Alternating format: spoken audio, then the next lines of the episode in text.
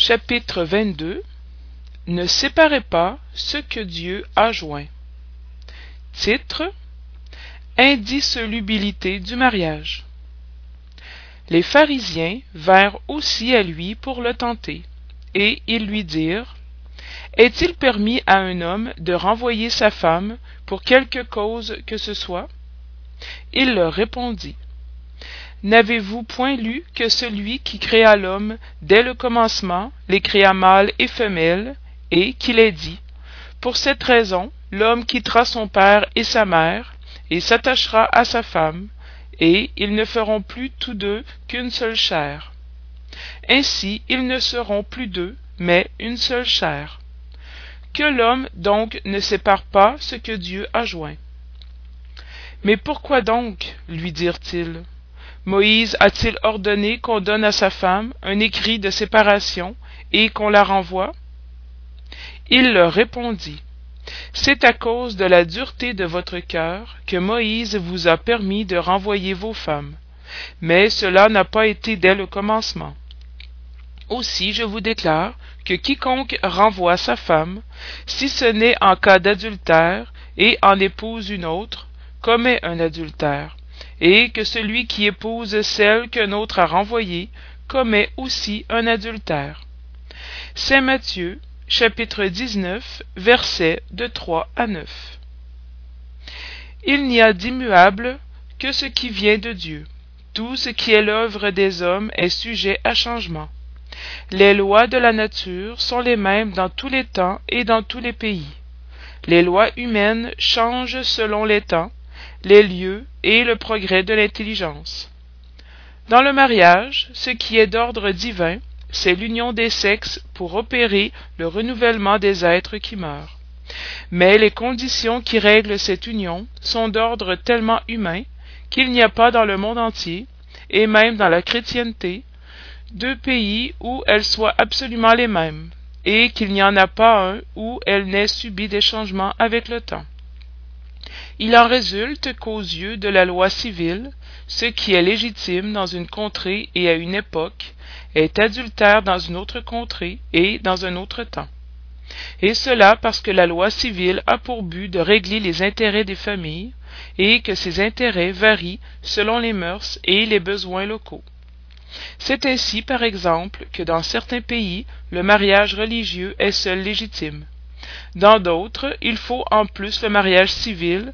Dans d'autres enfin le mariage civil seul suffit. Mais dans l'union des sexes à côté de la loi divine matérielle commune à tous les êtres vivants il y a une autre loi divine immuable comme toutes les lois de dieu exclusivement morale c'est la loi d'amour.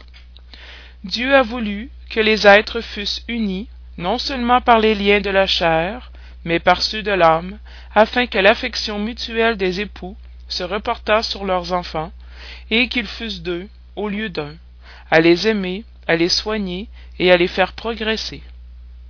Dans les conditions ordinaires du mariage est-il tenu compte de cette loi d'amour?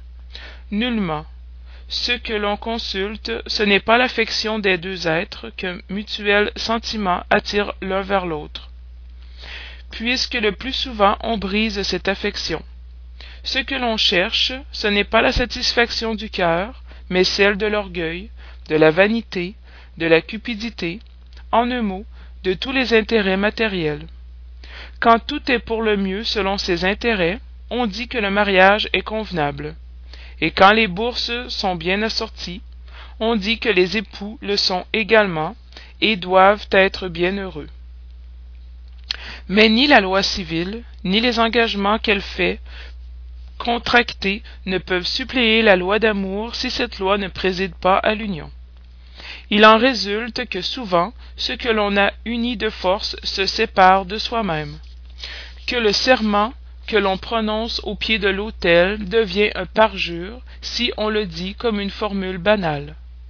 De là les unions malheureuses qui finissent par devenir criminelles double malheur que l'on éviterait si dans les conditions du mariage on ne faisait pas abstraction de la seule qui le sanctionne aux yeux de dieu la loi d'amour quand dieu a dit vous ne ferez qu'une même chair Et quand Jésus a dit Vous ne séparerez pas ce que Dieu a uni, cela doit s'entendre de l'union selon la loi immuable de Dieu, et non selon la loi changeante des hommes. La loi civile est-elle donc superflue, et faut-il en revenir au mariage selon la nature? Non, certainement. La loi civile a pour but de régler les rapports sociaux et les intérêts des familles selon les exigences de la civilisation. Voilà pourquoi elle est utile, nécessaire, mais variable elle doit être prévoyante, parce que l'homme civilisé ne peut vivre comme le sauvage. Mais rien, absolument rien ne s'oppose à ce qu'elle soit le corollaire de la loi de Dieu. Les obstacles à l'accomplissement de la loi divine viennent des préjugés et non de la loi civile. Ces préjugés, bien qu'encore vivaces, ont déjà perdu de leur empire chez les peuples éclairés. Ils disparaîtront avec le progrès moral, qui ouvrira enfin les yeux sur les maux sans nombre, les fautes, les crimes même qui résultent des unions contractées en vue des seuls intérêts matériels. Et l'on se demandera un jour s'il est plus humain, plus charitable, plus moral de river l'un à l'autre des êtres qui ne peuvent vivre ensemble, que de leur rendre la liberté. Si la perspective d'une chaîne indissoluble n'augmente pas le nombre des unions irrégulières. Titre Le divorce. Le divorce est une loi humaine qui a pour but de séparer légalement ce qui est séparé de fait. Elle n'est point contraire à la loi de Dieu, puisqu'elle ne réforme que ce que les hommes ont fait, et qu'elle n'est applicable que dans les cas où il n'a pas été tenu compte de la loi divine. Si elle était contraire à cette loi, l'Église elle-même serait forcée de regarder comme prévaricateurs ceux de ses chefs qui, de leur propre autorité et au nom de la religion, ont, en plus d'une circonstance, imposé le divorce.